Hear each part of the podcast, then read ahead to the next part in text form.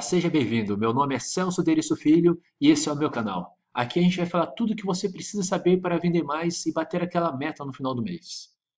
Dando continuidade ao nosso vídeo, que, ao nosso vídeo anterior, a gente vai falar sobre como vender valor para os clientes. Por que, que a gente compra alguma coisa? Lembrando que valor é diferente de preço, ok? Valor é aquilo que importa, é o grau de importância que a gente dá para alguma coisa. Preço é o dinheiro, é a quantidade que a gente paga para ter alguma coisa. Abraham Maslow foi um psicólogo que desenvolveu essa pirâmide, também chamada de hierarquia das necessidades. Ela é muito contestada, mas ela vai servir de base para a nossa próxima pirâmide, para o nosso próximo assunto.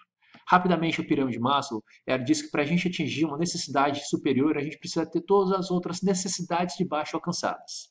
A primeira é a fisiológica, que é a necessidade que nós temos de dormir, ir ao banheiro, tomar água.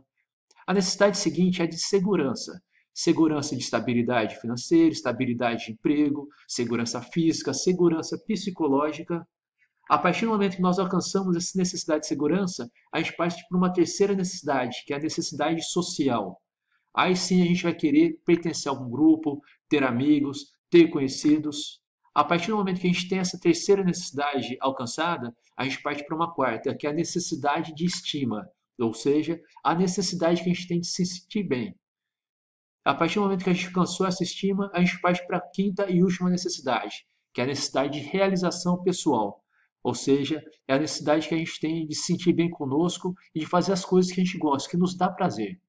Tá? Ela, ela é muito, essa pirâmide é muito contestada, porque para fazer, para alcançar uma realização pessoal, muitas vezes, você não precisa necessariamente ter as outras necessidades alcançadas. Mas isso é um outro assunto. Quando a gente fala de vendas, a gente também pode transformar vendas em uma pirâmide. Tá? Ah, por que, que a gente compra alguma coisa? Em primeiro lugar, para evitar perda. Nada para obter lucro. Só depois a gente compra. A gente compra primeiro para não perder. E depois, em segundo lugar, para obter lucro com alguma coisa. Tem um escritor chamado Kevin Hogan, que ele escreveu um livro chamado A Psicologia da Persuasão, onde ele mostra que a proporção é de duas vezes e meia a mais para evitar perda do que para obter lucro. A partir do momento que a gente pensa, compra alguma coisa, fala, opa, não vou perder nada com isso. Muito pelo contrário, vou ganhar, a gente parte para uma terceira necessidade, que é de evitar dor. Então vamos lá. Opa, não vou comprar, quero comprar tal coisa. Não vou perder nada. Muito pelo contrário, vou ganhar e não vou ter dor de cabeça? Ótimo, então eu gostei do que eu estou comprando. Agora estou sentindo prazer no que eu estou comprando. E se esse prazer as pessoas também gostarem, aprovarem essa compra que eu fiz, ótimo. Aí a gente parte para a autorrealização, onde eu estou me sentindo bem, me sentindo satisfeito com a compra que eu fiz.